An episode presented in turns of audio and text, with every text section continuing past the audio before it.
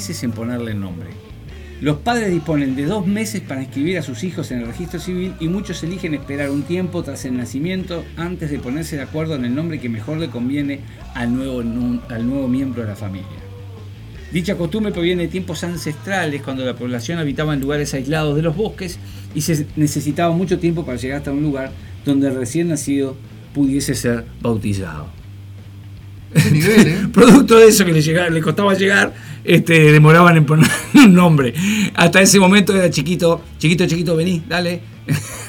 Anda a saber cómo le decían. ¿no? saber cómo le decían. Anda a saber. ruido, ruido, como los chinos que le ponen ruido de lata, tiran una lata y. Ahí va también.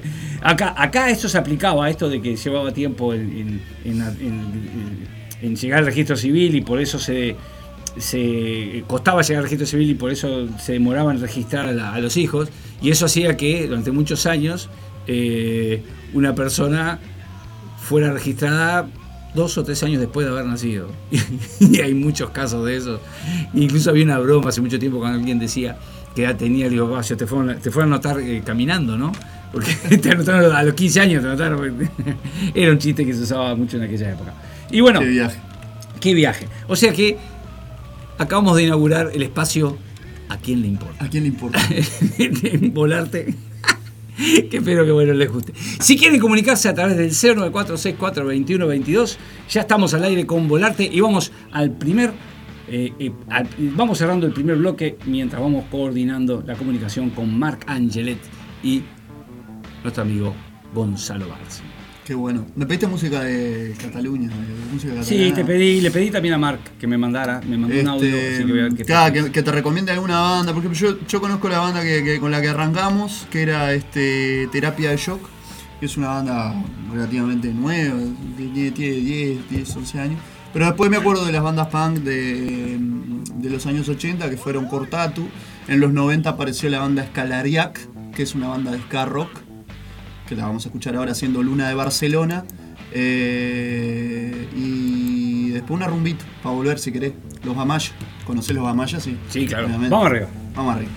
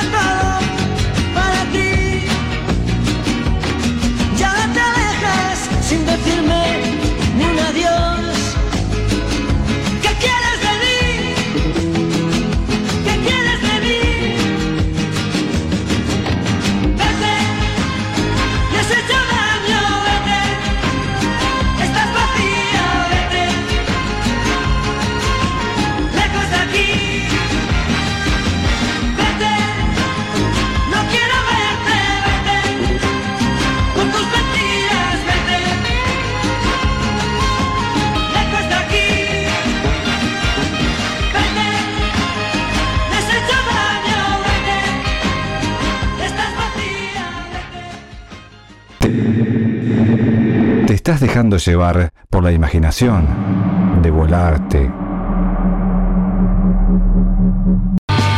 Estás escuchando Radio El Aguantadero con su nueva programación 2019.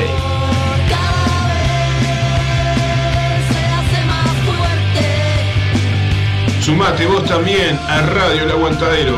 Sumate vos también a la radio online del rock de Uruguay.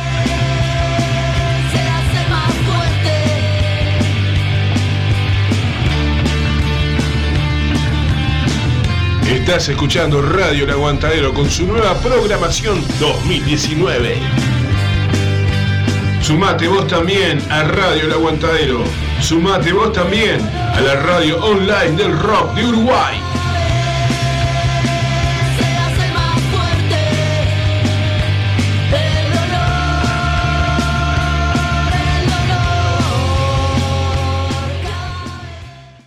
Estás escuchando Radio El Aguantadero Temporada, edición 2020. Ajá.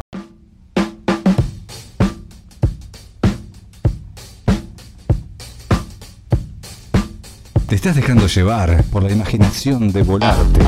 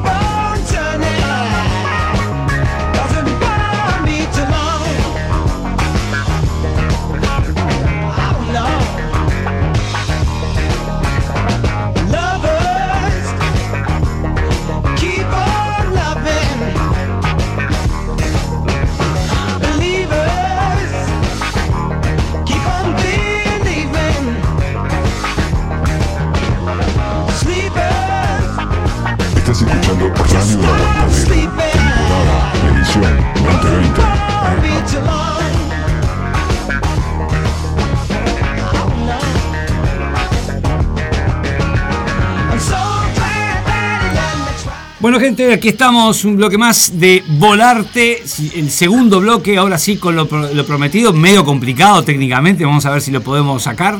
Tenemos eh, ya contacto con Marc Angelet desde Barcelona, Gonzalo Barci desde la ciudad de la costa, ¿no? Gonzalo, estás ahí, ¿no? Sí, Solimar. Eh, ¿Cómo, cómo? Sí, Solimar. Solimar anda. En Solimar, en Solimar, no, te, escuchaba de que decías, en Solimar. Solimar, te cuento, Marc, es un es uno de los balnearios que antiguamente se llamaba la Costa de Oro. Y después toda esa, toda esa parte de la Costa de Oro, un departamento que se llama Canelones, eh, se, se terminó generando un, un ejido, por de manera, un límite que se pasó a llamar Ciudad de la Costa. Y es, eh, está, frente al río de la Plata, que el río de la Plata es, es- el río más ancho del mundo, entonces tiene como características de mar, vos mirás hacia el río y no ves la otra orilla, entonces tiene características de mar, pero en realidad es un estuario, es un, tiene agua salobre, tiene fuerte influencia del agua marina, hay días que cuando el viento viene desde el mar abierto el agua es, es más clara y los días que que el viento no es tan influyente de mar abierto y hay inundaciones río arriba, el agua es más oscura, es más, más color, color marrón. Pero es nuestro, nuestro río como mar que le llamamos acá en Uruguay. Y Gonzalo vive muy cerquita de, una de esas tantas playas que tenemos allí, que es Solimar. Eh, lo primero que te voy a preguntar, Marc, y, Gonzalo del otro lado este, va a ir escuchando y cuando quiera eh, redondear algo o preguntarte algo, este, que lo haga. Marc, ayer tuviste la primera experiencia de ver en vivo, porque vos ya habías visto una grabación, de ver en vivo a través de streaming, que creo que debe haber sido algo diferente, porque la grabación debe haber sido algo muy sencillo, muy casero. Sin embargo, ayer fue algo muy profesional, con 16 cámaras. Entonces, en cierta medida, creo que te pudo haber permitido estar un poco más en vivo. Pero fue tu primera experiencia de ver Ego, tu hijo, Ego, en directo, desde cierta distancia y en un idioma diferente.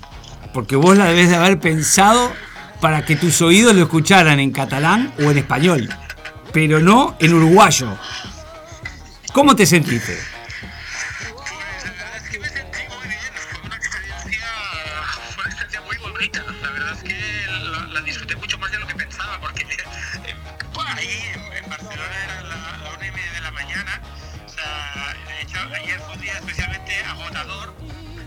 No llegaría y pensé, me voy a dormir en medio, porque, o sea, en medio de la obra, porque no puedo con mi alma. Pero no, la verdad es que pasó todo lo contrario. La, la, la obra me dio un chute muy chulo de, de, energía, de buen rollo. La verdad es que le disfruté muchísimo. Me emocioné mucho al ver la puesta en escena de Gonzalo, me emocioné mucho al ver a los actores mm, también, al público, el público que había. Fue muy emocionante el final, la gente aplaudiendo, el texto que dijisteis, el que dijiste Antonio, de, de, ¿no? de la solidaridad de la gente de la cultura, de, de cómo tenemos que tirar para adelante y mirar siempre para adelante. Y, y la verdad es que lo disfruté muchísimo. Fue una, o sea, de hecho, el problema lo tuve luego para dormirme. O sea, así como de, Quedaste- O sea, que ahora estoy medio zombie. O sea, a mí es ahora cuando es posible que diga tonterías porque eh, llevo un día también casi sin dormido. Pero fue una experiencia preciosa, así se lo dije en su momento a Gonzalo. Y, y solo tengo palabras de agradecimiento para toda la compañía, para el Teatro Galpón, para la iniciativa que han tenido, que me parece una iniciativa pa- en malas palabras cojonuda, en el sentido de que realmente había un, un trabajo técnico de una precisión extraordinaria.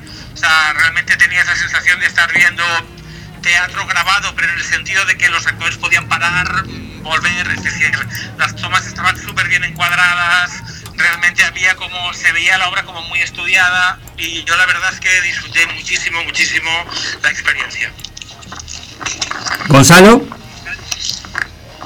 Bueno, eh, agradecido totalmente a, a Mark y, y contento también de, de que haya salido esta, esta experiencia que para nosotros era nueva y era todo un desafío también porque la puesta, la puesta de la obra, la primera vez que la leí, la obra de Mark, me volvió loco literalmente todo lo que pasaba, esas, esas, esas idas y venidas de, pasado y presente constantes.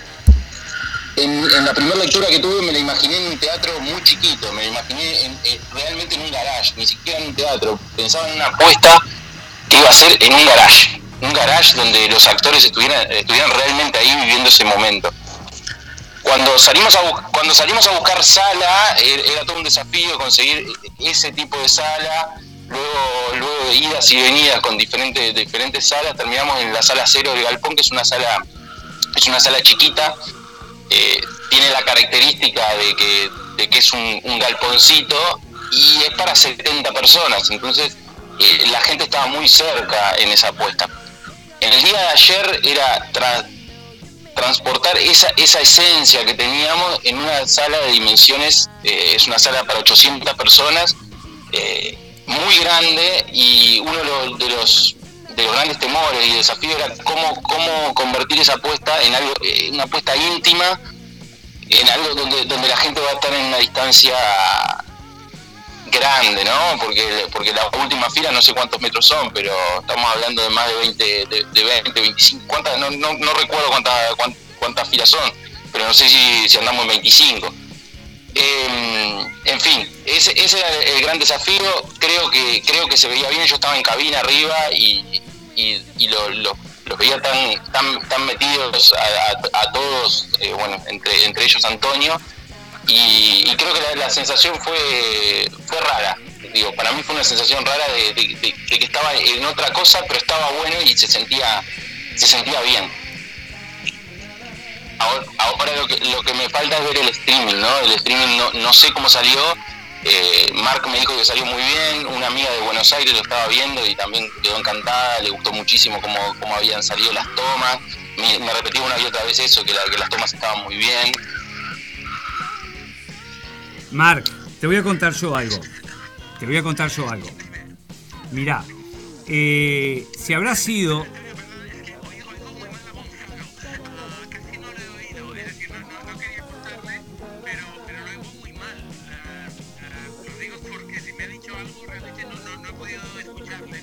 Tranquilo, eh, una lástima. está sí. saliendo re bien Está saliendo precioso al aire, pero bueno, eh, ahí, ahí lamentablemente, no, capaz que la lo ideal ahí sería que, que bajaras el, el, micrófono, o sea, el audífono de acá, de tu celular y escucharlo por la radio, pero por, por la computadora, pero no vas, no vas a poder hacerlo.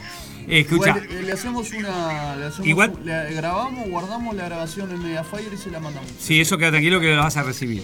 Pero lo que en en realidad comentó Gonzalo, que fue un desafío hacer todo este trabajo, porque él, la proyección que él tuvo del momento que él recibió la obra era que tenía que ser un lugar este, pequeño, un lugar eh, que diera sensación de garage, de galpón.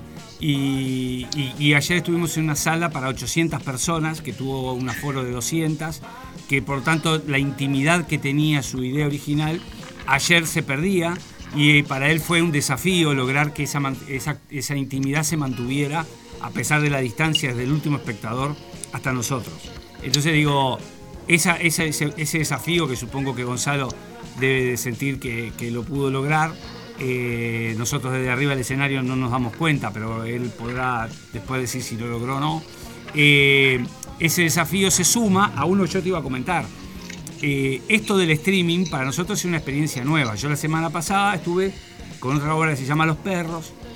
Tuvimos dos funciones. La primera función ya hicieron lo del streaming sin saber nosotros que estaban grabando, porque tipo prueba, si, el primer día funcionaba bien, el segundo día en lugar de hacerlo en directo, mandaban la grabación del día anterior que fue lo que terminan, que fue lo que finalmente hicieron. Pero en el caso de Ego, en el caso de Ego, no, no se pudo hacer porque el 17 hubo paro general acá. Entonces no pudimos tener las dos funciones que íbamos a tener. Entonces en una sola función hubo que hacer todo. Y te cuento que quien manejó las cámaras en, en- en este- en el estudio fue Matías Rodríguez, que es nuestro productor y que es un enamorado de la obra. Eh, no sé si Gonzalo vos, a ver si logra escucharte mejor ahora, Marc. Si Gonzalo vos le podés contar un poco cómo fue la jugada. A ver que. Ah, pierdo señal ahora. A ver ahí. ¿Me escuchan de ahí, Antonio? Sí, te escuchamos. Cuando, cuando llegamos a la sala empezamos con el montaje, fue todo muy apresurado, tuvimos muchas idas y vueltas, eh, tuvimos un flete fallido que iba a buscar, venía un camión a buscar la escenografía, eh, tuvo tres horas de retraso, salimos a las corridas con el productor, eh, Matías a buscar un fletero que nos, que nos lleve toda la escenografía al teatro, llegamos dos horas tarde por este inconveniente y ahí bueno empezamos a armar muy rápido todo. Y luego, luego de unas, unas cuantas horas de, de- de lo que es el montaje y la, la pasada técnica de, de la- de las luces, eh, llegó la hora de las cámaras, ¿no? Empezamos a instalar las cámaras, una, una en cada lugar, que para eso hay, hay un director de, de cine que se llama Casanova, que era el, el encargado de... ¿Ahí me escuchan? Sí, sí, dale, dale. Ah, ah, eh, bueno, él, él estuvo armando todo lo, todo lo que es las cámaras para el pero a la hora de, de lo que era la, la, hora de la función, el que estaba en, en- el estudio tirando las tomas era, era Matías, nuestro productor. Y como conoce la obra de memoria y la ha visto muchas veces, era la persona ideal para, para estar dirigiendo qué toma poner en cada momento. Creemos que salió bien, yo no la pude ver, eh, no pude ver el streaming todavía porque estaba, yo me estaba encargando de mandar lo- los mensajes por WhatsApp a los actores, porque una de las decisiones que tomamos fue que los mensajes los reciban de verdad. Eh, que eso también es una dificultad agregada porque si el mensaje, si el mensaje de WhatsApp no llega en el momento correcto, el actor se puede concentrar y estar esperando un mensaje que no llega. Cosa que algunas veces ha pasado, pero le, le- le agrega un. es como un ingrediente de, de- de realismo para ellos y de estar metidos en el, en el momento eh, y no esperando algo que va, va a salir desde una consola. ¿Escuchaste ahora, Marc? Sí, escuchamos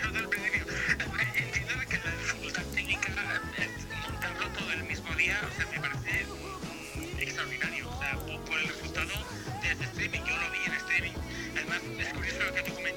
verdad que Ego es un espectáculo que yo lo escribí en su momento para la sala Flyhard. La sala Flyhard es una sala muy, muy, muy pequeña en Barcelona. Son dos bandas, caben solo 40 personas. Es, es realmente un garaje, era un garaje. De hecho, eso me sirvió para inspirar. eh, y de hecho, cuando en la obra los actores salían afuera, que había salían a la calle, o sea, tenían que salir a la calle y volver a entrar. Pero la sensación de proximidad que seguramente vosotros no teníais por ser una sala muy grande, es verdad que desde el streaming se tenía, porque el streaming trabajaba pues con planos relativamente cortos o con planos generales pero muy de cerca, con lo cual es verdad que yo no tuve la sensación desde el streaming que fuera, es decir, de este salto al gran teatro, ¿no? Cuando de repente había los planos del público y tal, realmente dices, hostia, no, no, si es una sala enorme, pero el, el- el streaming ayudaba un poco a conservar ese, esa cosa más, más pequeña, más íntima, más cerrada, pues que la obra de, de- de entrada sí que tiene. Es verdad que igual que a vosotros, nosotros cuando nos fuimos de gira con la obra y tuvimos que ir a teatros más grandes, pues bueno, tienes que ampliar, hacer otro tipo de, de- de- teatralidad un poquito, pero, pero de- hay que un poco el- el- el- la idea del cine, ¿no? Los primeros planos, los medios planos, hacían un poco, pues eso, ¿no? Que esa proximidad estuviera y por tanto la obra funcionaba. Buenísimo, Marc. Buenísimo, buenísimo comentario porque, bueno, nos da cierta, cierta tranquilidad y alegría, ¿no? Bueno, a ver, Marc, eh, tenemos esta posibilidad de comunicarse uno con otro. ¿Vos lo escuchás, Gonzalo? Sí, lo escucho ahora. Bien. Marc, mandale un mensaje a Gonzalo. Vamos a ir cerrando la nota porque la verdad no, no quiero robarles. Y, la verdad que está muy lindo para, para, para el broche. Mandale vos un mensaje a Gonzalo y Gonzalo después le mandás un mensaje a Marc y vamos cerrando esta nota y bueno, capaz que podemos en un futuro hacer algo, alguna otra nota.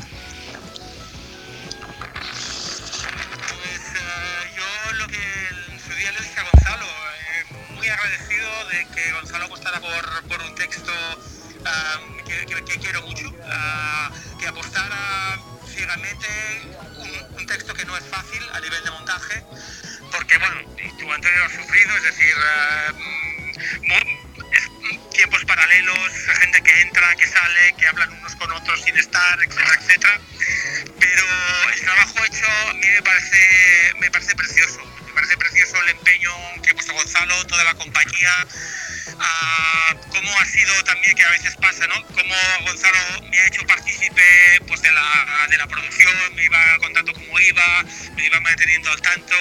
ah, ha sido siempre muy, muy, muy cuidadoso conmigo, me ha ido enviando fotos del montaje, vídeos del montaje, y yo la verdad es que no puedo estar más contento. Es decir, cuando esto pasa, pues la verdad es que se agradece muchísimo todo el esfuerzo, todo, todo el curro ah, y todo el tanto de tiempo, de dinero, de, de- talento que hay metido. Y por tanto yo a Gonzalo pues solo decirle gracias, gracias, gracias.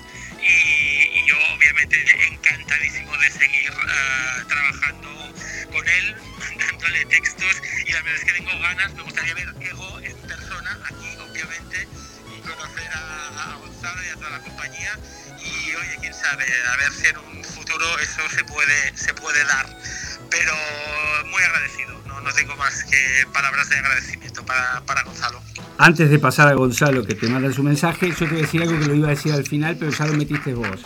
Yo en noviembre estoy allá, en Madrid. Así que nos ponemos en contacto, Marc, y armamos una movida para, para que todo Ego vaya para allá, para que Jerónimo, para que Joel, para que Alba, Matías, Sebastián, todos los que puedan, y Gonzalo, por supuesto, este, y armemos un Ego a la Uruguaya en Barcelona. ¿Cómo la ves? Sería maravilloso, sería precioso, realmente precioso. Lo vamos a trabajar, Marc, no te me achiques, lo vamos a trabajar, ¿eh?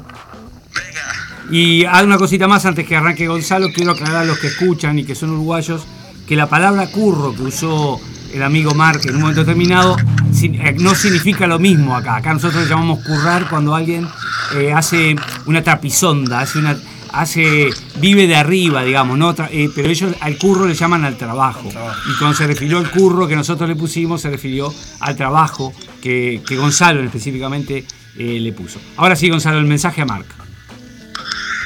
Bueno, desde este lugar eh, solo tengo palabras de agradecimiento también a, a Marc desde, desde el primer momento que le hablé sobre el texto. En realidad, en, primer, en primera instancia estaba buscando otro texto que había leído que me parecía interesante. Cuando leí Ego le dije, quiero montarla en Uruguay, necesito montarla en Montevideo. Y Marc me dijo, anda para adelante nomás. Eh, y de verdad, muy agradecido porque es a veces es difícil desde, desde- desde otro lugar, eh, sin conocerse previamente, tener esa soltura y esa, y esa, y esa disposición para que el texto se haga, se haga en Uruguay. Eh, eso me encantó y luego, como él decía, siempre, siempre hemos mantenido una, una comunicación muy fluida y para mí, para mí eso es vital y es súper importante porque más allá de que estemos trabajando un montaje diferente al original, tener al autor desde el otro, desde el otro lado del mundo dando sus impresiones también es, es importantísimo. Entonces, algunas palabras que yo no entendía del texto, me acuerdo que se las pregunté para ver si iban por ese lugar o no, y, y Marc me contestaba, sí, eso significa tal cosa. Eh, entonces, quedé, que- quedé encantado con todo el proceso, fue un proceso muy largo, hasta, el estreno creo que el, texto requería, requería ese proceso. Y por último decirte que, que creo que, que va a ser necesario hacer un, un Ego 2. Era, era algo que hablábamos. ¿Qué, qué, qué pasa después de, de que termina Ego? ¿no? ¿Qué, qué pasa? ¿Qué, es, de la vida de estos personajes? Eh, creo que tenés un montón de cosas para escribir. No te, no te estoy presionando para que escribas otras sobre, sobre Ego, pero, pero sí me gustaría seguir trabajando contigo, Mark, ya te lo he dicho. Así que seguramente, aparte de Ego, que también sería muy lindo poder llevarla, llevarla por allá, eh, tenemos pendiente seguir trabajando en otras cosas y me encantaría trabajar contigo, eso ni que hablar.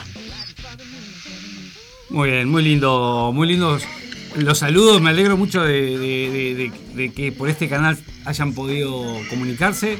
Estás con tu peque, ¿no, Marc? Se, lo escucha por ahí, un saludo para él también. Bueno, un, un abrazo grande para los dos. Gracias por, por- por- por- aceptar esta comunicación tan particular y complicada. Espero que la hayan podido disfrutar. Yo me siento muy contento de que, de que se hayan podido comunicar a través de mi vía. eh, de esta forma tan particular. Y, y bueno, Marc, eh, espero que nos conozcamos en noviembre, diciembre y, y- y no le aflojemos a la idea, ¿eh? Ego a la uruguaya en Barcelona. Tiene que funcionar. Por supuesto. Y no te me achiques, Gonzalo, con eso de ir para allá, ¿eh? Vamos, vamos a... No, no me, pa- para nada, para nada. ¿Sabés qué me hace eh, acordar a la murga de Cádiz acá en Montevideo? Es como una cosa Ah, mirá. similar. Ah, mira, el, el- el acento de Marc. No, no, no. La experiencia Ah, de ustedes ah. sería como cuando vino la murga Ah. de Cádiz acá a, Montevideo. Bien, voy a explicar eso, Marc. Tú sabes que nosotros tenemos en nivel, al nivel de carnaval una, una tradición muy fuerte. El, carnaval uruguayo es considerado el carnaval más grande del mundo, dura más de 40 días. Pero se hace a través de espectáculos eh, que tienen cinco categorías, categorías diferentes. Y una de las categorías es la murga. La murga que tiene su origen en la murga gaditana que llegó a Montevideo a, a principios del siglo XX y ahí los uruguayos tomamos esa tradición y la transformamos dándole los toques propios. Nuestra murga tiene otro perfil, eh, no tan diferente. Yo he visto la murga gaditana y va por ahí. Va por es, ahí. es de crítica social, de crítica política. Entonces va por ahí. Y hace un par de años, no sé si fue el año pasado, Cuando fue se, hablaba de, de- de- del patrimonio de, De la cultural. cultura, sí, sí. se vino una murga gaditana a participar del carnaval uruguayo. Entonces, en este caso, nosotros vamos a hacer una obra catalana este, con el perfil uruguayo en Barcelona. Señores, ya están todos invitados a ver Ego a la uruguaya en Barcelona en el 2021. No se la pierda. Bueno, un, un abrazo grande desde el otro lado del mundo, Mark, y espero que no- nos podamos conocer en persona, obviamente. Y yo también, un abrazo enorme a, a Gonzalo, Antonio, a, a toda la compañía, por favor. Se- será, será mandado para ellos también. Muy bien. Nos vamos entonces al, Chao, al- muchas gracias. al próximo bloque. Chao Gonzalo, chao Marc. Chao. Abrazo grande para los dos. Chao, chao. Hermoso, espectacular. Salió. Espectacular. Con todo lo- con todos lo- los vericuetos que tuvimos que hacer, igual lo logramos. Este, espero que les haya gustado. Vamos entonces a ese, a ese, a ese cortecito. ¿Vamos a una tandita? Vamos a una tandita que ya está llegando a estudios Cristina Velázquez. Estamos escuchando al señor. Eh, ay, que lo tenía por acá. ¿Cómo no, no me dejes tirado, amigo? Prince Roger Nelson. ¿eh? Prince, En- homenaje- Prince. En homenaje a Mark, que que, pidió. que escucha funk, ahí, Ahí va, va. y que es este gran oyente de Prince. Nació el 7 de junio de 1958 en Minneapolis, Minnesota, y murió lamentablemente el 21 de abril del 2016. El gran Prince Roger Nelson. Ya volvemos. Old school joint for true folk soldiers. Musicology. Alright. Hold it down, band. Ah! Get back! Move, get back! Don't you touch the stereo. These are my records.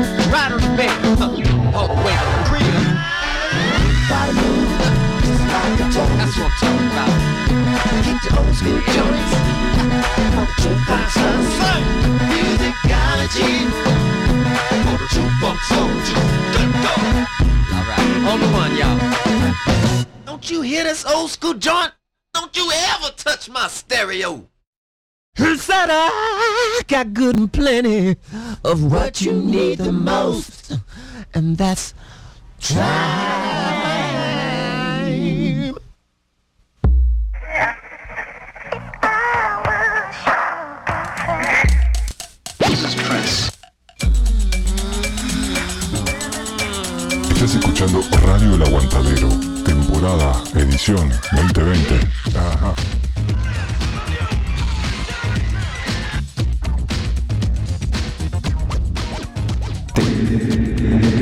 Te estás dejando llevar por la imaginación, de volarte.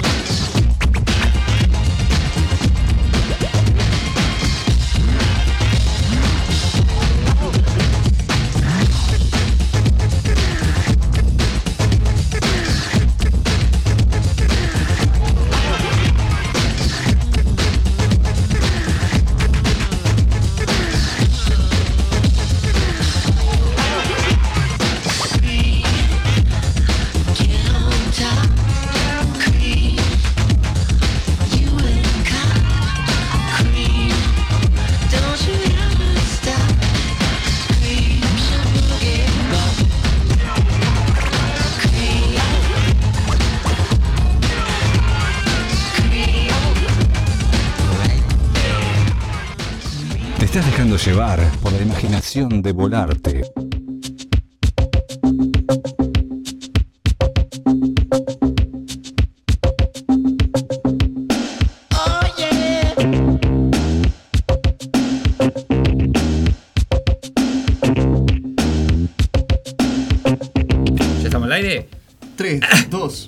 Decía el hombre, ah, ya estamos al aire, ya estamos al aire. Ya estamos al aire. Sign of the Times. No me, el Zapa me hace siempre eso, ¿sabes? Es, es un, es un bárbaro.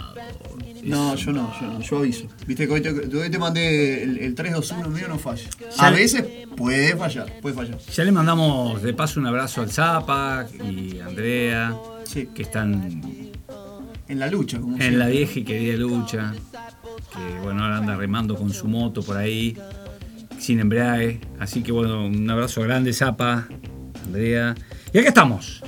Ya con el tercer bloque, después de un lindo bloque, ¿eh? no sé si te gustó, Rocco, si lo disfrutaste, el anterior. Muy linda la entrevista, sí, sí, muy linda. sí. Ese juego Este, a dos, a dos teléfonos. Aparte, el amigo acá en Solimar y, y el señor Marc allá en. Se En sentía como un ruido de, De mar. De, mar. Sí, sí, porque ya nos pasó el sábado pasado, cuando lo llamé, estaba volviendo de la playa con su hijo. Entonces, este. O estaba en la playa, no me acuerdo bien. Y ahora me pareció que también estaba en la playa, no estoy seguro. Y aparte Pero se escuchaba como un están en ruido de verano mar. ahora en- Sí, en pero me llama la atención la hora, porque allá son como las 10, son las 3, las 8 de la noche. Bueno, capaz que está lindo. Acá a las 8 de la noche también salimos a la rambla, a caminar. Está de verano. día. Es de día, sí, Sí, acá sí, sí, sí, empieza a oscurecer como a las, a las 9, 8 y pico, 9.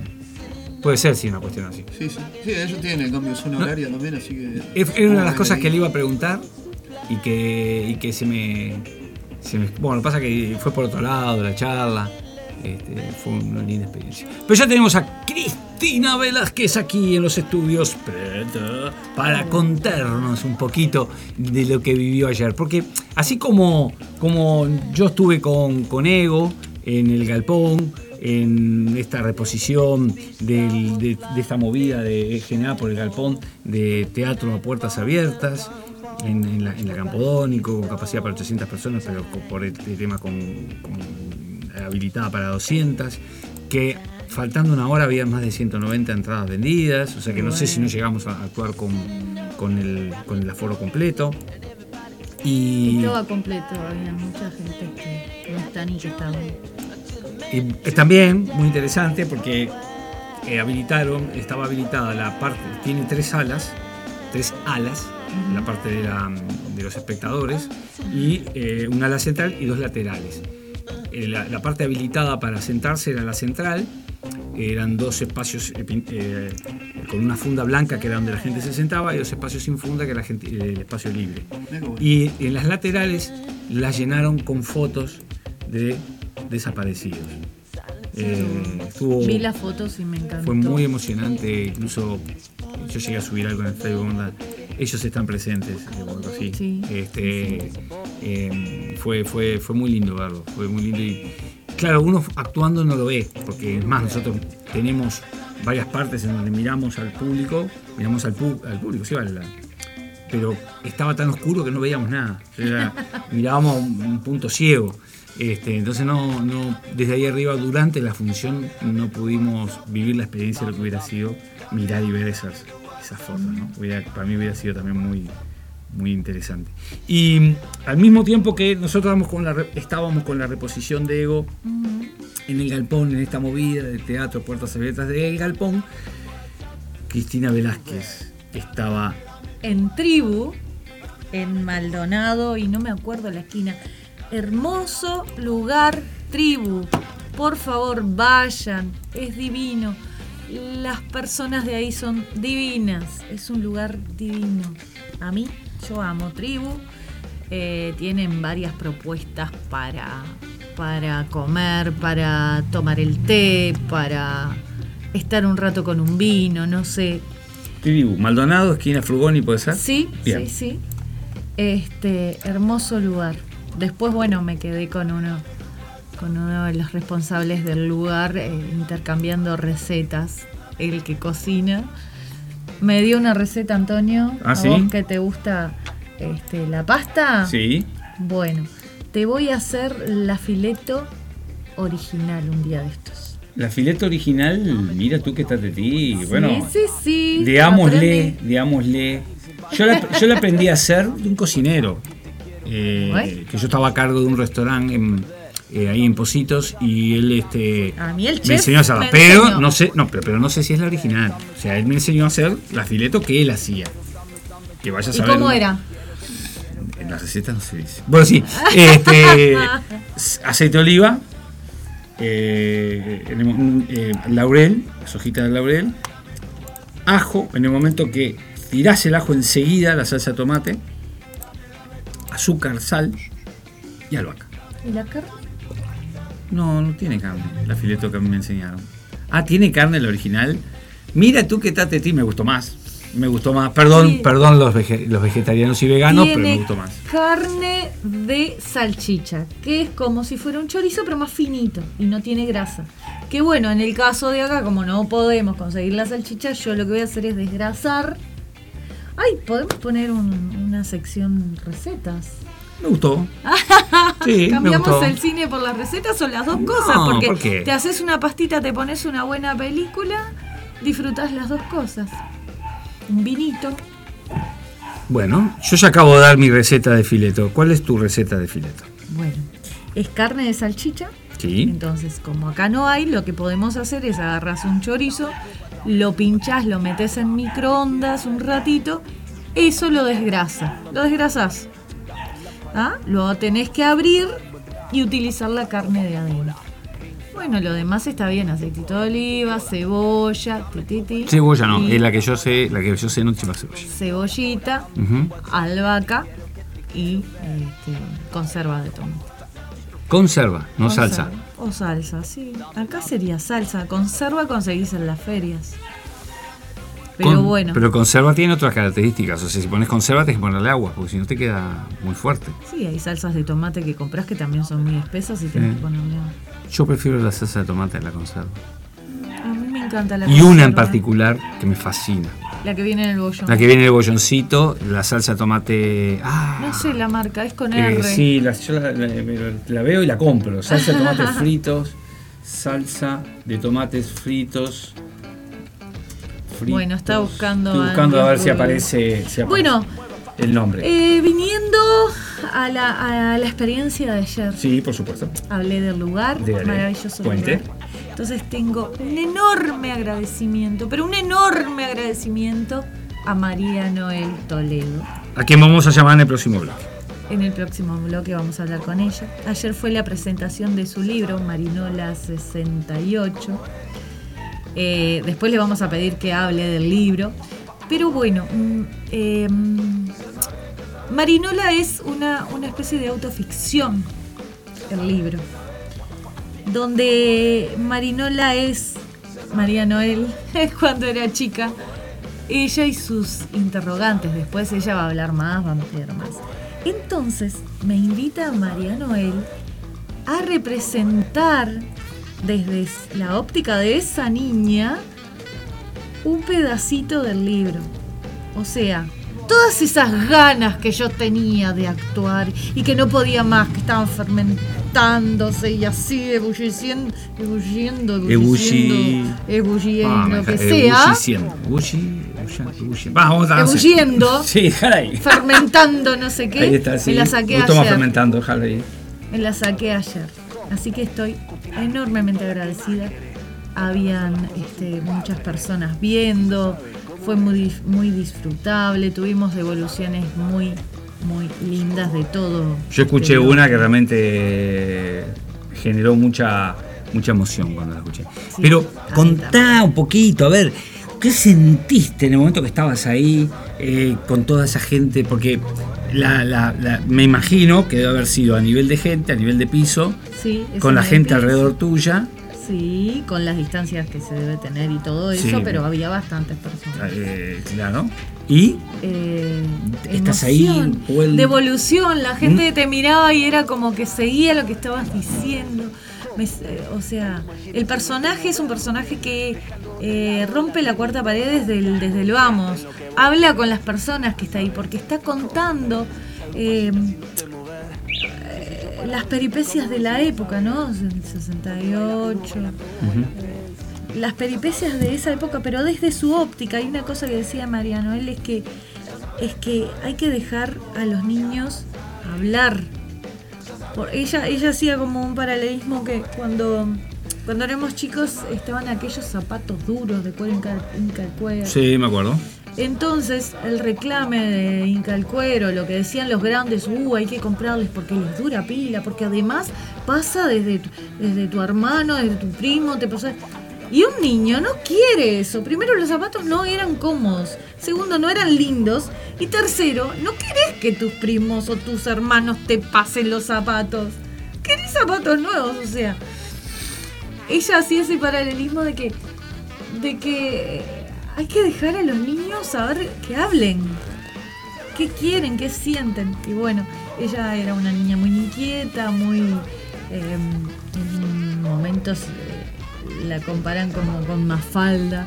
El libro es hermoso, hay que comprarlo. Después ella hablará de, de- de dónde conseguirlo. Porque, porque está asociada a una época dura de Uruguay, donde, donde se estaba se estaba cocinando el golpe de Estado, eh, donde había mucha ebullición social, donde había muchos enfrentamientos este, con la policía.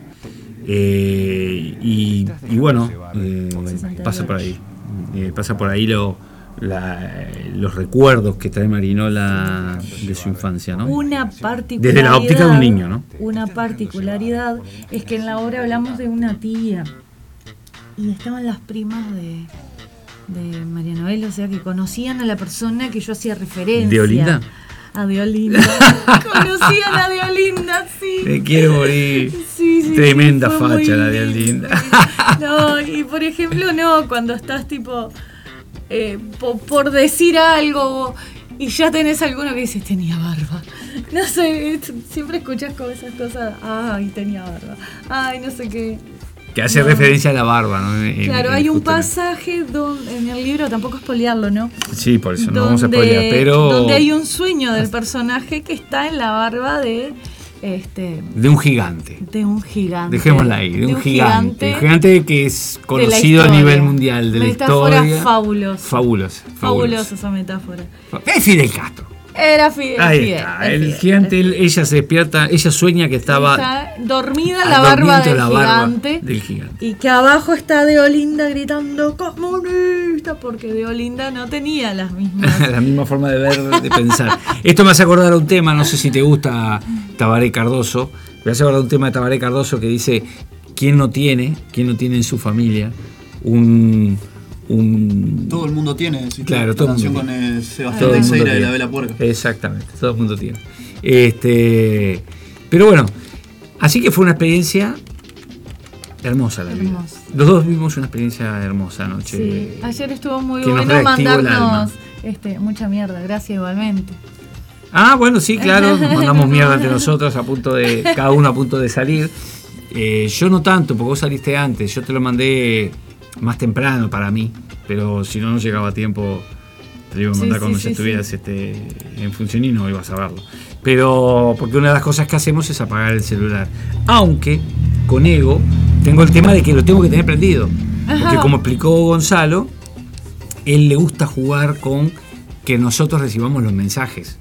Es más, mi personaje, la obra empieza con mi personaje pidiendo que la gente apague los celulares. Y no lo hace muy simpático.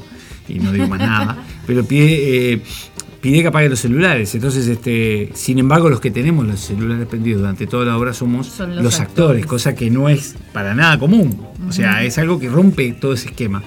Entonces este, estamos en función, estamos con los celulares. Yo llegó un momento que tuve que, que atrás de, de la, de la puesta en el- de, ¿De la patas? pared, eh, sí, no, pero atrás de la pared en realidad no estaba en patas, atrás de Ah. la pared, esa ficta, eh, ficta que estaba armada, tuve que ponerme a, a silenciar grupos porque no paraban de llegar mensajes y aunque vos no quieras, Poner mo- no molestar. no puse silenciar, lo silencié, a uno lo puse un año. Yo me rompa más por un año. No, el tema de los grupos ahora, ah, este, con aparte todo yo tengo esto. 800 mil grupos. Entonces, este, eh, entré a silenciar grupos. Estuve un rato, era entrar en grupos, silenciar, silenciar, silenciar. Y a su vez atento con lo que estaba pasando, porque yo tenía que entrar enseguida, pero no, no soportaba más. El, el- el- el tiquitín, tiquitín, tiquitín. Había un grupo que estaba reactivo. Es más, cuando terminé, miré, tenía más de 60 mensajes de ese grupo. Entonces imagínate si yo hubiera dejado eh, que, que ese, ese, ese grupo no silenciado muy enloquecido de la función, el piquiti, piquiti, piquiti. Eh, y, y- y- y- y aunque vos no quieras, aunque vos sepas que eso puede pasar, que lo habíamos hablado, de- no- no- igual tu cabeza, otro mensaje más de la gran flauta, que basta de mandar mensajes. Sí, yo tengo una cosa que cuando estoy en escena a mí no me desconcentra nada. No recuerdo algo que me haya desconcentrado. Igual. Ni celular, ni caramelo, Y ni nada. Como esos compañeros descon- que dicen, ¡El caramelo se trae pelado! No sé, como hizo No, Pepe un día. está bien, pero nada que me a mí no, a mí, no a mí en me líneas traiga, generales- que me... a mí en líneas generales tampoco, pero igual te puedo asegurar que tener en el bolsillo que te esté haciendo prr, prr, porque aparte lo tengo también con vibrador y prr, ping, prr, ping, prr, ping, no, te puedo asegurar que llega un momento que vos decís, está, basta, no me manden más mensajes córtenla. Igual vos estás ahí, está claro, no, no, no, no es tu y está bueno incluso hasta de personaje, capaz que sacarlo, silenciarlo y volverlo a guardar, y Sí. mismo de personaje hubiera estado bárbaro. Todo lo que te pasa en escena es parte del personaje. Es parte del personaje, totalmente. Yo me acuerdo de una profesora que me. un día en, en un ensayo general se me desató el cordón del zapato. Y la profesora paró el ensayo y dijo: Por favor, atate el cordón. Yo dije: Ay, perdón, se ve que lo até antes. No, si se te desata en escena, se le desató al personaje. Que se lo ate. Bueno, ayer me pasó algo similar, se me cayó el canuto de la, de la lapicera y hizo mucho ruido, cayó, hizo como piqui, piqui, piqui, piqui. Y la miré, lo miré al canuto y me acordaba de, tu, de esa, esa anécdota tuya y dije, lo tengo que agarrar. ¿Sí? Porque si no la gente va a decir, pero no agarró el canuto. Y va a haber más de uno que va a, a irse de la obra porque le quedó la idea de que no levantó el canuto. Bueno. Entonces me bajé, me agaché, lo, lo agarré. Y después cada vez que tenía que sacar el canuto de la lapicera, eh, me, me preocupaba de que, de que quedara bien enganchado porque, porque me, me- me- eh, para que no volviera a pasar. Yo fui a ver Hamlet a, Y se le cayó el canuto de la lapicera acá a Hamlet. No, por Parecido. favor. ¿Parecido? Parecido. Hace muchos años fui a ver Hamlet en la Alianza Uruguay-Estados Unidos y a uno de los reyes se le cayó una de las piedras de uno de los anillos. Ajá. Y la piedra era una cosa enorme así que todo el mundo pateaba. Brum, brum, brum. Sos un rey, no te querés agachar. Cuando pase uno de los sirvientes, ¿te animás a alcanzármelo? No sé, hace algo. ¿Sabes lo que hice? Sí. Terminó la función, aplaudimos, se fueron los actores, estaban bajando la luz. Fui, levanté la piedra y la puse arriba de una mesa. Está bien. Porque es lo que más me acuerdo, ni siquiera.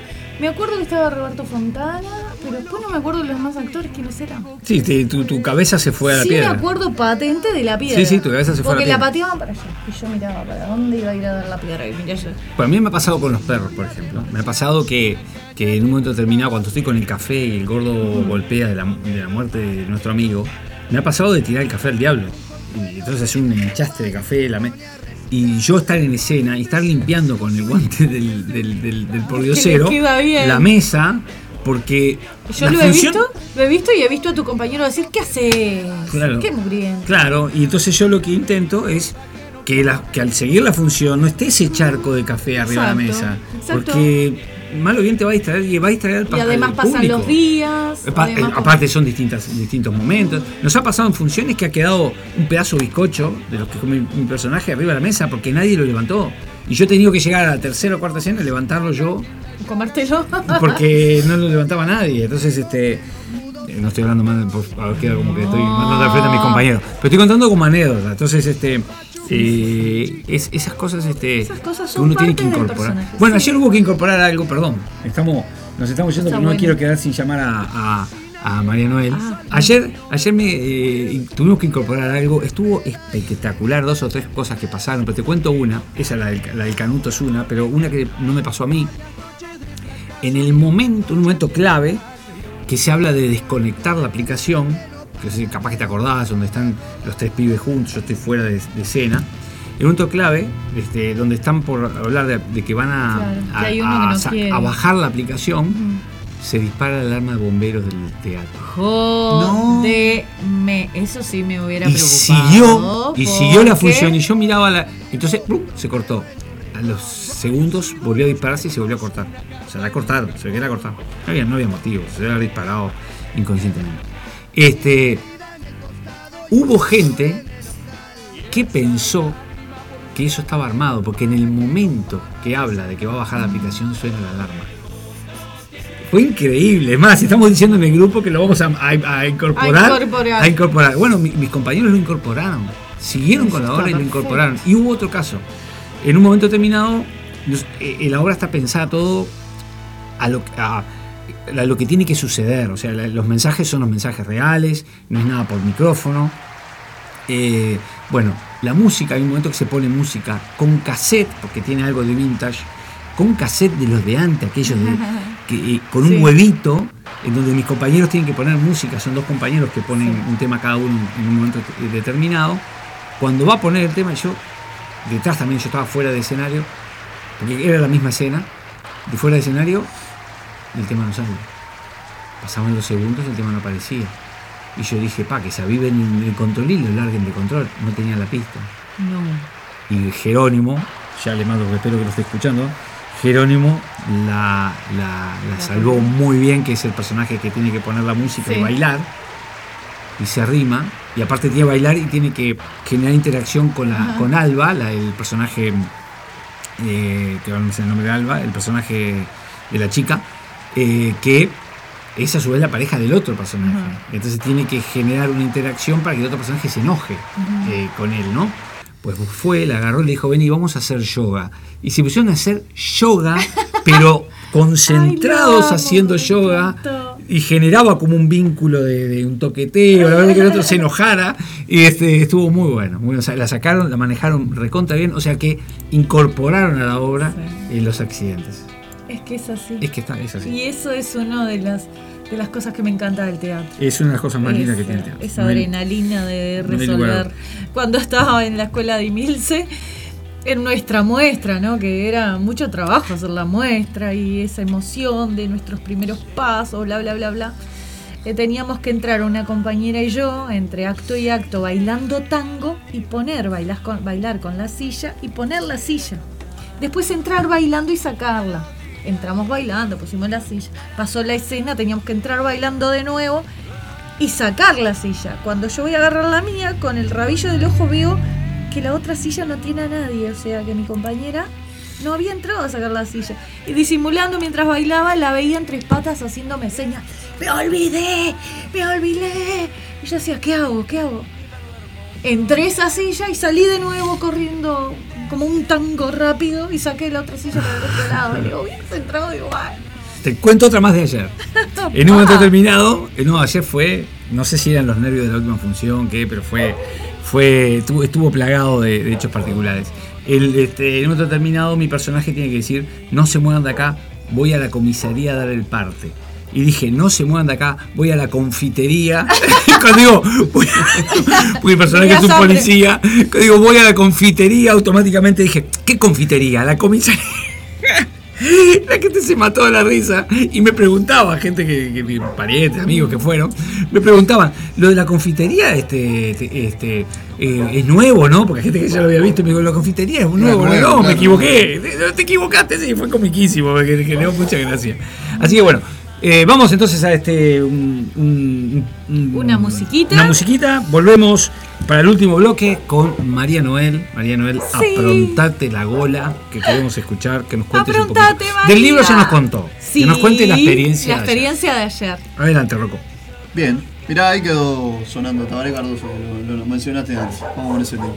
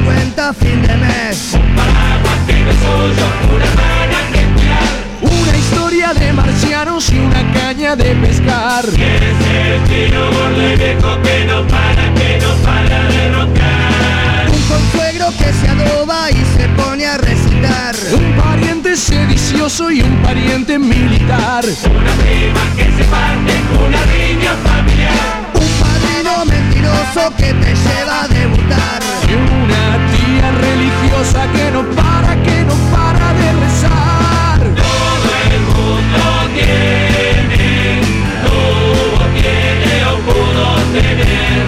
Todo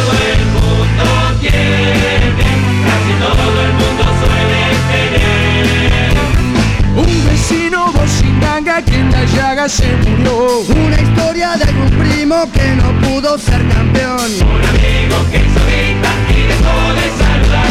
Y un borracho viejo y pichi que está loco de estudiar. Y una cábala infalible que no para, que no para de fallar. La vecina que organiza la reunión de Tupperware. Un cuñado que se empeda y se viste de mujer. Sobrino karateca, un amor de carnaval. Varias noches de fracaso y una noche de galán. Y un patrón hijo de puta que no para, que no para de robar.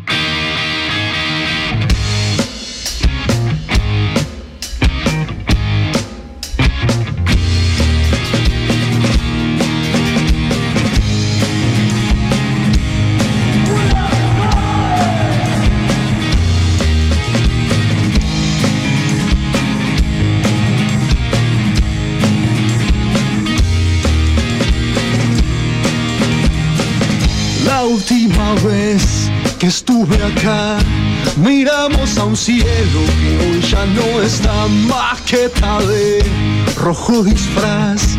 Juguemos de nuevo a ver qué tal sobre el destino tiro a amigos del azar, luciendo un nuevo abrigo del universo traerán un plan alternativo.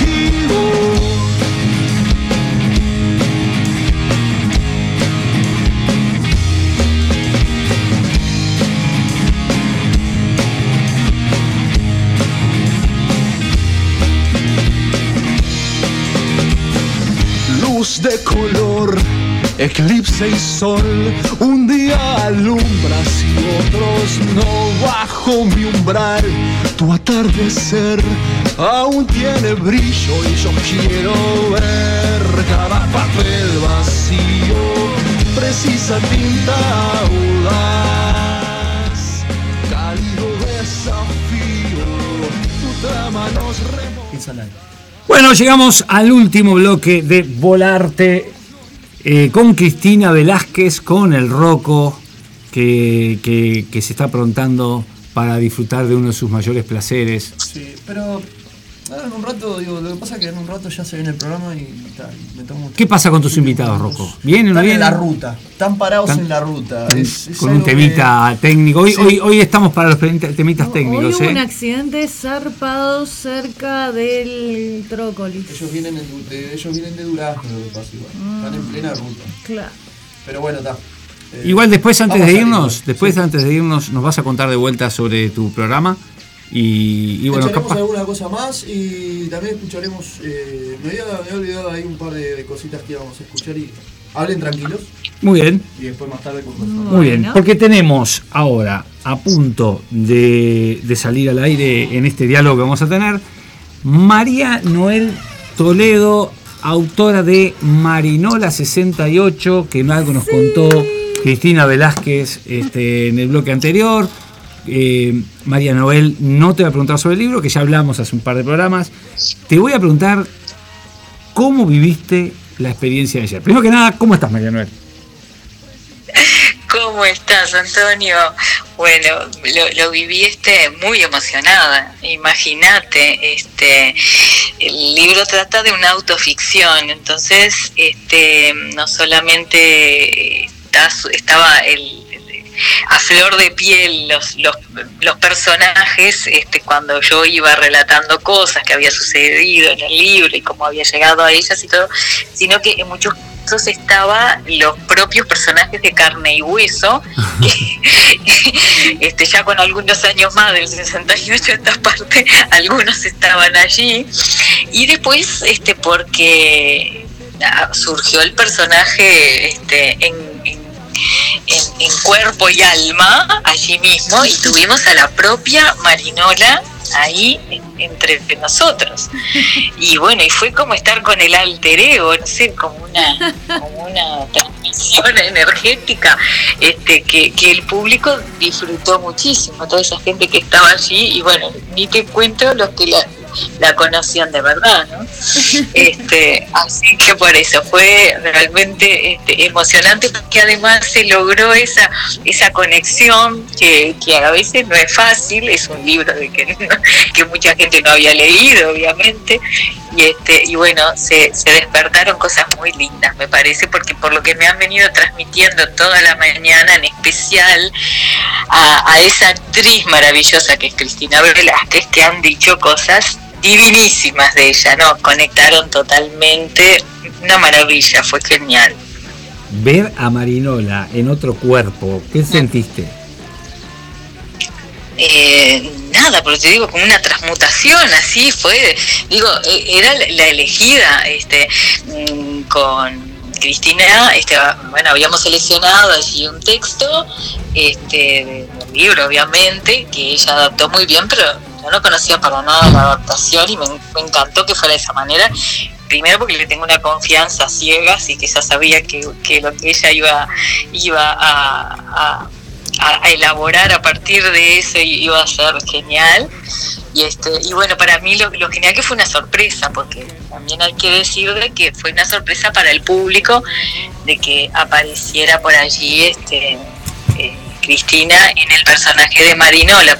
La idea era hacer una lectura, yo iba a hacer una lectura supuestamente de, de un pasaje del libro y era el pie como para que ella entrara y ahí pudiera este bueno encarnar a Marinol entonces lo que yo estaba diciendo ella lo toma y sigue allí con el personaje y se, la gente se moría de risa bueno no, no sabes el, el- y bueno sabes el arte de esta mujer lo conoces lo conoces. Sí, eh, María Este, Noel, pero- María Noel, ¿qué, ¿cómo surgió la idea de, de que en lugar de hacer una... Porque normalmente la presentación de un libro, yo por lo menos las veces que lo he visto, es el quien, quien, este, quien hace el libro, que da una especie de disertación de qué trata, cuenta algo del libro, cuenta algo de su experiencia, etcétera, etcétera. ¿Qué fue lo que te llevó a a hacerlo de una forma diferente? ¿Cómo surgió la idea? ¿Por qué, por qué Cristina? Bueno, mira, este, con, con Alejandro, Alejandro Perezaco, mi esposo, este, bueno, una tarde estábamos dándole vueltas a la presentación y comentando a ver cómo podría ser. Y este y bueno ya nos, nos conoces y sabes que este nos gusta hacer cosas diferentes. Y este y bueno el, el teatro yo lo, lo, lo, lo llevo lo llevo ahí en, en, en la sangre sobre todo desde el, no del punto de vista de la actuación que bueno eso este, está tratando Gustavo Suárez Maya de, de hacer algo conmigo a ese respecto y que va a tener que ser algo Cristina conmigo a ese respecto, pero sí desde el lado de la escenografía, yo qué sé, de la inquietud del, del, del teatro, ¿no? Este, y, y luego también me di cuenta como que en cierta manera ya está escrito casi como una obra de teatro porque es una cosa como que está sucediendo, no sé, entonces las- esas obras que están escritas en presente y que están sucediendo parece que piden teatro, qué sé yo. Y este, y bueno, en verdad fue Alejandro quien se le prendió así la lamparita y dijo, Cristina, tiene que ser ella. Dijo, genial, genial. Y bueno, yo le había visto a ella es- esas actitudes, hay, hay que tener algo muy, muy fresco como tiene Cristina, este, para poder hacer ese personaje, ¿no? Porque ella lo tiene naturalmente.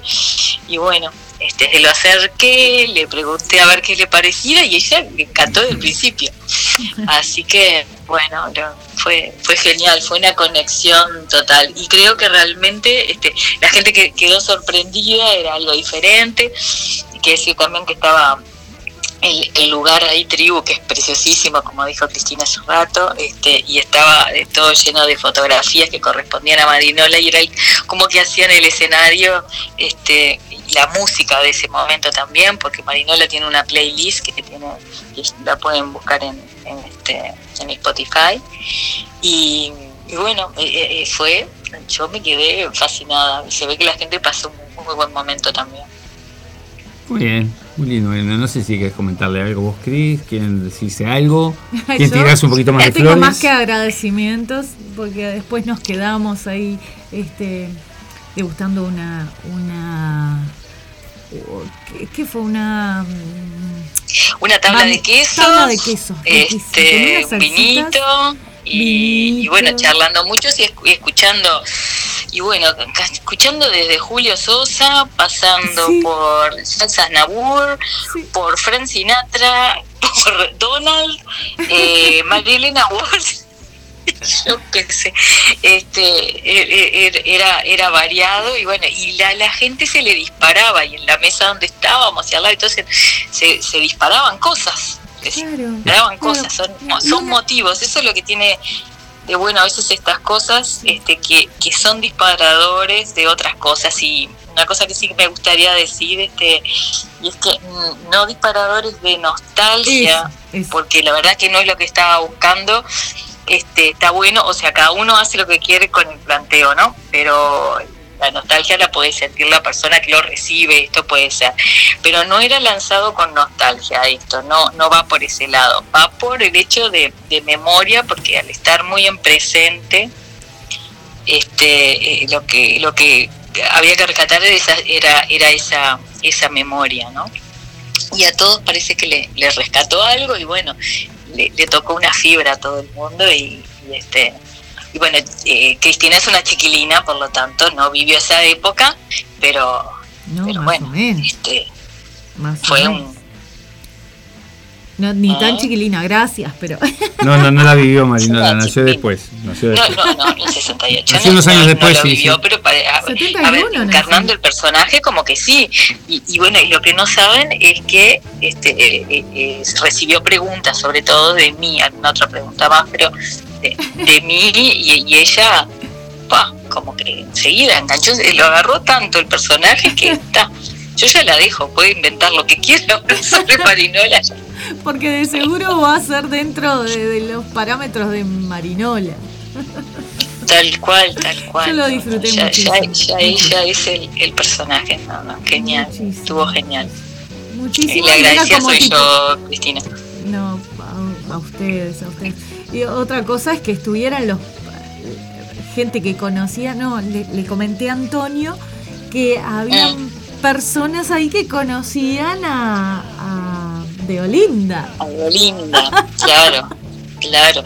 Es que de Olinda era eh, tal cual lo que lo que está dicho ahí. Era un personaje, este, una señora mayor de unos 70 años en ese momento, este, soltera y con novio, este, y que era muy este muy temerosa de todo, ¿no? De, lo que pudiera pasar. Y este toda esta historia surge enfrente a la Escuela Industrial en Gonzalo Ramírez y Minas, donde era el año 68 fue aparte el escenario de una tremenda este, batalla ahí en civil, digamos, ¿no? Que se, se- se- se libró ahí en este, entre los estudiantes y, y la represión po- policial y las medidas prontas de seguridad y todo lo demás, y ella vivía ahí enfrente y tenía terror, tenía pánico. Y, y entonces este, ese e- e- era un personaje así redondito. Imagínate este, una, una una señora de 70 años que nunca se había casado con su novio de hace 30 o 40 años, era,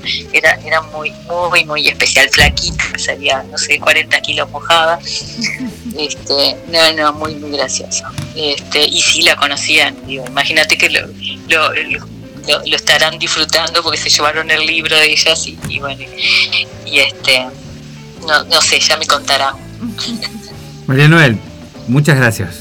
La verdad que este, me, me alegro que lo hayas disfrutado, que lo hayas pasado bien, que haya sido una experiencia Gracias. desde lo sensorial. Bueno, gracias. porque eso para mí tiene mucho, Gracias a- mucho más Gracias a valor. ustedes y bueno, y, y muchos éxitos con, con Eco, que ya este, estuve escuchando a, a- a- a- al, al autor este, de Ego, que es ma- maravilloso, me encantó. O sea, es que con los catalanes yo tengo algo especial. Pero el impacto va a ser. muchos éxitos. Y yo creo que van a ir, ¿eh? Van a ir. Exacto, el impacto Ustedes va a ser- lo que van. Ego, Sí, sí. El impacto va a ser Ego a la Uruguaya en Barcelona, ya está tirada la, la- la línea. Claro. ¿Le gustó? ¿Viste que le el gustó la idea? lo recibe. Viste que le gustó la idea de llevar a Ego a, a la Uruguaya en Barcelona, ¿no? Claro. Bueno. Sí, sí, sí, me imagino. Muchas gracias, Manuel. Nos vemos, nos vamos a seguir viendo. Nos vemos. Un beso y un abrazo. van a haber novedades. Abrazo a la audiencia. Marinela Muchas no va a quedar en también. 15 minutos. Ah, bueno, bueno. Van a haber novedades, ¿verdad? Bueno, bueno. Ojalá que sea antes de que me vaya, así las puedo disfrutar. Ah, no, no sé. Beso, María Noel. Un beso. Gracias. Gracias. Bueno, contenta. Ya te veo en los ojos estás contenta. Bueno, vamos a ir cerrando ahora con el Zapa ya instalado en, en- en- en los controles o simplemente tomando mate. ¿Cómo estás, Zapa? En los controles, sí, provisoriamente. ¿Qué, Ahora el rato qué qué ojito, qué ojitos de que te pasó un camión por arriba, ¿no? Más o menos. ¿Qué, qué ojito de que te pasó un camión por arriba, ¿no? Literal. Un auto a 150 kilómetros por hora y ahora tuve que empujar la moto y. Me, o sea, eh, hace una semana, hace menos de una semana, o sea, el domingo por la mañana tuve el accidente, tuve el accidente. Que nadie se explica, nadie puede entender que no me haya pasado nada más que el golpe que, que puede pasarte cuando te choca un auto de atrás y te has parado en un semáforo, ¿no? Y el tipo. eh, ¿Qué le pasó? ¿Se, se distrajo? no sé, se bajó con el mate en la mano cuando se bajó. Y creo que se distrajo, sí, evidentemente. Es, es, es, es este. Lo digo, este, como se dice, sarcásticamente, ¿no? Venía Sí, muy sí. ocupado tomando mate y no se Sí, dio cuenta que claro. estaba cruzando un semáforo. ¿Y venía literalmente a 150 o...? Venía o- más de 100 kilómetros por hora y la lo dijo la policía por la, por el, por la foto de la frenada que, que hizo el auto, que frenó como media cuadra y igual me arrastró media cuadra para adelante, o sea que vendría muy... No. ¿Y cómo, cómo hay una anécdota que. ¿cómo, cómo fue? O sea, vos, vos intuiste y levantaste la gamba, me dijeron. Yo cuando, yo cuando- o sea, adelante mío, todo esto es una cuestión de desatenciones, ¿no? Adelante mío había un tipo en otro coche y estamos hablando de la perimetral, son dos, son dos, este, ¿cómo se dice? Dos carriles por, por senda, ¿no? Y en el carril del, de la- de la- del, del lado del, del cordón, por decirlo de alguna manera, de la banquina, había un auto parado. Estábamos en rojo, yo estaba atrás del auto. Cuando pone la verde, yo miro por el espejo y para atrás un largo para atrás, no venía nadie. Entonces hago la seña, me posiciono para la derecha, pongo la primera y arranco, porque el muchachito que estaba adelante estaba. Para a la izquierda. Para, la- para salir por la izquierda, el carril que estaba vacío, porque el muchacho que estaba adelante estaba eh, jugando con el celular o mira, revisando audios de WhatsApp, no sé, mirando el Facebook, no sé. Entonces le toco bocina y avanzo, el tipo no se, no se movía y me tiro para el costado. Pero antes de tirarme para el costado, miré y no venía nadie. Cuando pongo la primera y arranco, antes de calzar la segunda, siento la frenada. Y los que venían conmigo, que me seguían a mí, no llegaron a tirarse. Si llegaron a tirarse, nos habían matado a, a todos los que se atravesaron adelante, porque el- la violencia fue tan grande que le arrastró la moto 50 metros y con el chisperío y las gotas de nasta que cayeron, cuando el tipo logró parar, porque en el, en el, en el susto se ve del tipo que se pegó, el, el muchacho, frenó, pero cuando me chocó, en vez de frenar, aceleró. Y, este, y después recién frenó. O sea, fue Le un poco, roba de, un poco de, de- de- le roba ahí las palancas, no sé qué pasó, pero cuando se, se siente clarito el- la acelerada que pega cuando me choca. Este, y y me lo, me lo, me lo recalcaron los, los que iban acompañantes míos, ¿no? Yo iba solo en la moto, iban acom- acompañándome en otras motos, otros hijos del rock and roll. Y Cuando me, cuando me choca el auto, yo me caí para la izquierda, hacia el cantero central. A la derecha pasa un camión, o sea que si me hubiese caído para la derecha, yo me había, me había, me había, me habría, este, me había pasado por arriba un camión. Me caí para la izquierda. Y cuando me levanto, o sea, me caigo y automáticamente por la adrenalina del momento me levanté. Me levanté porque vi que la moto se, se, se- se- la moto que es la moto de Andrea, que la sacábamos para hacer el blande, para hacer unos kilómetros, y la moto estaba recién hecho el motor, recién pintada, recién encerada, recién todo. No. Pero estaba asegurada, ¿no? eh, la moto, sí, pero el tema es que eso lo, ahora, este, no, no, no- o sea, no tiene, no tengo por qué tocar el seguro ni nada, si eso es responsabilidad del tipo que me. me Ah, ok, chocó. ok. Este, ¿cómo es? O sea, la moto se prendió fuego al, día. Ah. En el momento. Yo, Y yo aparte estaba, el parado- afecto que yo le estaba tenés, parado no, al, lado, al lado del coche y el tipo que se baja con el mate en la mano me dice, ¿estás bien? Porque encima se quería, se- se- tuvo intenciones de, de moverse y no lo dejaron moverse, no sé si quería ir o mover el coche de ahí, no sé.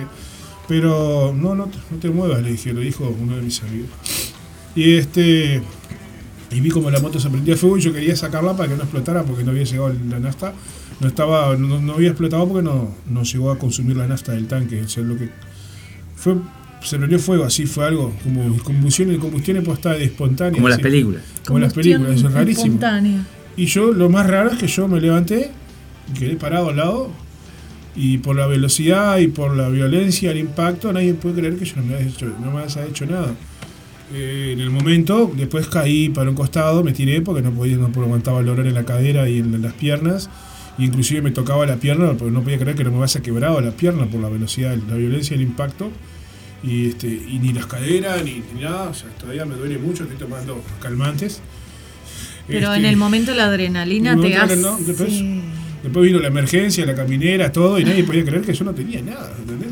Hicieron muchos chequeos y análisis, tomografías, placas y todo, y acá estoy. Eh, gordito, gordito vidas. esperando a pegarle el estirón. Ahora salí a hacer un mandado y se me, se me rompió el embrague de la moto en mi moto. O sea, esto parece joda. Estás de- estás derechito. Ay, Dios. Voy a tener que ir a hacerme un, no sé, Un zarabá. zarabá, Que me hagan una- Tengo uno que te una un zarabá. este. Tengo, tengo uno que te puede hacer un zarabá. Te lo tenés que fumar una hora y media más o menos hablando. porque Encima tengo- yo me quedo sin embrague enfrente a un carrito de chorizos, o sea, de un, un- un ¿Qué tipo hambre? que vendía chorizos en la calle, así. Este, ¡Qué hambre! Digo, "Fuck, puta, no, quiero- no, no, no, no, no, quiero, no, No, me- no. Esto es una tentación. bueno, a veces hay que sucumbir a las tentaciones. Bueno, este, escuchamos, hoy tuvo todo Volarte, hoy tuvo, hoy tuvo, eh, porque yo podía contar el inicio de Volarte como el final de Yo no me caí del cielo, porque cuando yo llegué al final de Yo no me caí del cielo, me hicieron una pregunta y seguimos de largo y, y, y Valentino me decía, bueno, no, pero que está tu espacio, y le digo, bueno, forma parte de mi espacio y seguí Seguro. hablando un poco de de Benedetti. de, Benedetti, de la obra Pedro y el Capitán, que estuve trabajando el año pasado con la idea de... De fin de siglo. No, ese es el libro, sí. Está muy bueno, sí. Y este, con, con la idea de, de que este año, para el, para, el, para el mes de aniversario de Mario Benedetti, la idea era tener esa obra en pie, pero al final no la pudimos hacer todo lo que Igual se hicieron muchísimas versiones. Sí. En un momento hubieron dos versiones a la vez. No me importa, yo la quería hacer igual, No, a mí me encantaba sé, el no Estoy torturador. diciendo esa, pero digo que es una obra muy hecha, igual que el- los pocillos de café también. Es una obra. Y bueno, y arrancamos con eso, después seguimos con, con este con una pequeña sección que le agregué hoy, que bueno, ya no es, no es un invento de la radio. Ya no es pero pequeña sección. ¿A, a, qué, ¿A quién le importa? Ajá. Me traje un onomástico del día de hoy. que a quién le importa el onomástico del Claro, día de hoy, pero lo claro. traje igual. Las Digo, efemérides, ¿eh? que se vea pedo, este, que, que en Poetas Caros y Vinos Baratos eh, le llaman eh, la noticia Springfield. Bueno, yo traje ¿A quién le importa? ¿A quién le importa? Yo voy jugando con esa noticia porque la verdad que me divertí el ratito ese que hice ¿A quién le importa? Y después tuvimos una, una comunicación, eh, un- una, una nota muy particular, una comunicación doble con dos teléfonos, con Marc Angelet, el autor de la obra Ego, que ayer estuvimos en escena, en el Galpón, desde Barcelona, y Gonzalo Barci, el director de la obra, desde Solimar.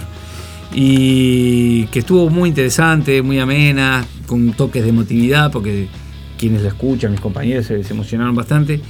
Y seguimos con Cristina Velázquez y su experiencia el día de ayer en Tribu, interpretando a Marinola en la presentación del libro Mari- Marinola 68 y después tuvimos la nota con la autora, María Noel Toledo, que nos contó su experiencia del día de ayer. Sí. Y terminamos con esta anécdota De- de, de- Zapa. sí, de acción. Como buena película de Chan, acción la podemos chan, implementar. chan, chan. Misión Eh, imposible fue eso. Podemos implementar, Chan, chan, podemos implementar chan, un blog, un espacio, un espacio en, en Volarte que se llame El eh, Zapa el- y sus el- el- aventuras. va, las, aventuras, del Zapa. Próximamente, eh, yo tengo que escribir, voy a escribir un, un libro de, de- de- de anécdotas de cosas que me han pasado, ¿no? Pero de, un día les voy a contar, hoy no, porque ya No, estamos ya fuera estamos de al hora. Este, la vez que vi un, un ser extraño en la ruta y se me subió a la moto. ¿En serio? Sí. Dejar ahí, va a ser. si estás el sábado que viene en mis No controles, tirar eso. y si vas a estar el sábado que viene en mis controles, Sí, voy a estar, sí, obvio. voy a, voy a buscar información en la semana y vamos a dedicarle un bloque a esa anécdota y a cosas que podamos hablar. Eh, hice una pequeña investigación a través de, de- Ah. A través de San Google y a través de un amigo que le encanta el tema y resulta que, que ese, ese ser que se me subió a la moto tiene un nombre y existe en, en varias culturas este, está, es parte del, Del folclore- urbano, o sea, Urbano. es una de las tantas leyendas urbanas que hay esa, esa- ese Bueno. ente que se me subió a la moto que yo lo vi como si fuera una persona normal. Muero, muero, muero. Paralo muero, ahí, muero, porque ya muero, te está alargando la lengua y no podés hablar quiero, más quiero. nada. Va el No, sábado que quiero viene. ya. No, no puedo ni debo. No puedo. Va sábado que viene. Y vamos a ir cerrando con la presentación de Ciudad Animal. Rocco, contanos a ver qué vas a hacer en Ciudad Animal porque te fallaron tus invitados. Y están en la ruta en este momento. Claro, aclaremos, aclaremos que no, aclaremos que no es mala voluntad. Este, Fallaron por un tema estaban- Estaban en camino para Montevideo, tienen una jornada muy larga, muy extendida, y de noche se presentan en segunda vuelta los puntanos, que vienen desde Durazno, y que ahora en este momento están en la ruta, me escribió Lalo, este, cantante, guitarrista. Sacalos Este, al teléfono. Y bueno, vamos a tener que hacer sí, una entrevista telefónica y vamos a estar curtiendo su nuevo disco, Saciando tus caprichos, hablando de los 15 años de la banda. El Zapa también el otro día, yo ya le había mandado saludos, el Zapa y Rosana le mandaron un saludito desde Manicomio Under para la banda, una banda muy querida, muy amiga también de acá de la radio. Este, que 15 años no, no es poca cosa, ¿no? Este, no se cumplen todos los días. Este, mucho laburo, mucho sacrificio y más para una banda del interior, este, desde allá de Durazno. Así que bueno, de última nos vamos a estar contactando telefónicamente y también telefónicamente vamos a estar con una banda de metal argentina que es muy recomendable, la recomiendo. Este, inauguramos el espacio de metal con la colega y compañera argentina Carolina Tejeda, la cual es manager de la banda que vamos a estar entrevistando, que se llama Misiva y está a punto de sacar su eh, nuevo material. Más alguna que otra cosita más, obviamente como siempre va a sonar este Charlie García, el columnista y compañero eh, Gustavo Robles de Tucumán me armó un especial del disco Valentina Alcina de dos minutos, una banda también representativa de- del rock argentino. Y alguna cosita más, alguna, alguna cosita más, también los pedidos para la gente, los que quieran escuchar música. No te vayas del aguantadero porque ya viene Ciudad Ciudad Animal. Animal. Claro que sí. Muchas gracias. Muchas gracias por esa presentación. Nos vamos entonces, este, no sé quién da la despedida ahí, si el Zapa sentado en el silla mediante o si, si, si Rocco haciendo un, un- un doble salto mortal pasando por arriba del Zapa para llegar a la zona de controles. Bueno, eh, los dejamos con buena música y ya volvemos enseguida, ¿está? Ciudad Animal. Ciudad. Suena Malditos, Malditos 27, Per Gennaro, desde Tacuarembó.